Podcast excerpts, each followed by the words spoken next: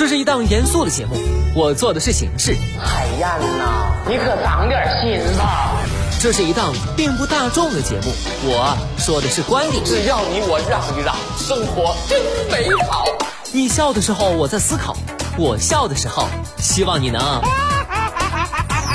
八八九午后加点料，给你不一样的惊喜。欢迎回来，午后加点料，我是海鹏。再来说说最近引发热议的短视频搬运工。五分钟看完某某电影，某某带你看电视剧，此类短视频已经成为不少观众的追剧新方式。然而，该方式已经引起业内的震怒。近日，超过七十家影视传媒单位及企业发布保护影视版权的联合声明。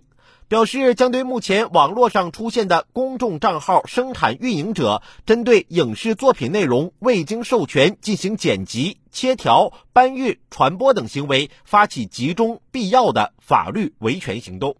据幺二四二六版权监测中心发布的《二零二零中国网络短视频版权监测报告》显示，仅二零一九年至二零二零年十月间。版权监测中心累计监测疑似侵权链接一千六百零二点六九万条，独家原创作者被侵权率高达百分之九十二点九。时下影视内容堪称被侵权的重灾区，其中有以热门电视剧、综艺节目、院线电影为甚。一些短视频账号主播紧盯口碑好、热门的影视作品，打着浓缩、评价、合理引用、重新诠释等旗号，擅自进行剪辑、切条、传播，吸引大量粉丝，而后通过带货、直播、广告等方式盈利。因为变现方法简便快捷、成本低、获利大，短视频搬运工现象屡见不鲜。有的短视频搬运工甚至已经有了升级版。有人在制作搬运视频的同时，通过贩售搬运教程牟利；有的搬运号通过抽帧、放大等方式规避平台审查。或许有人认为短视频搬运工对相关影视作品起到了推广作用，其实不然。短视频搬运工是在不知不觉间掏空了原创者的权益。道理很简单。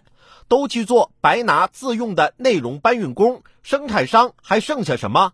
搬运就能轻松发大财，谁还愿意费心费力花钱做原创？一些人版权意识、法治意识的欠缺，某种角度上助长了搬运工的侵权气焰。短视频搬运工的种种行为，已经涉嫌违反我国著作权法的相关规定，涉嫌侵犯影视作品权利人的合法权益。有的已然损害影视作品的完整性，曲解影视作品内容的主旨原意，还可能引发一系列盗版侵权问题和纠纷，进而破坏影视行业的健康生态，影响影视行业的长远发展。尊重知识产权，维护原创权益，是保护影视创作的底线，也是优秀文化作品得以涌现的前提和保障。七十余家影视单位联名声讨短视频搬运工，可谓吹响了反侵权的集结号。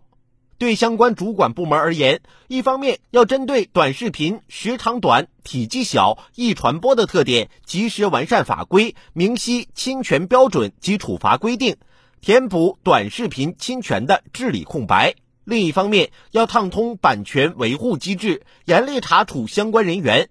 相关影视制作机构需提高维权意识，并拿出切实行动，争取用典型维权案件对平台方和视频剪辑群体形成威慑力。相关短视频平台应强化内容审核责任，提升版权意识，不要给搬运工的侵权行为铺路搭桥、推波助澜。广大网友也要提升版权意识，用实际行动支持原创，维护法律尊严。珍惜影视原创者的劳动成果，避免误入侵权泥潭。只有多方联合发力，支持原创，才能促进保障影视行业的健康平稳发展。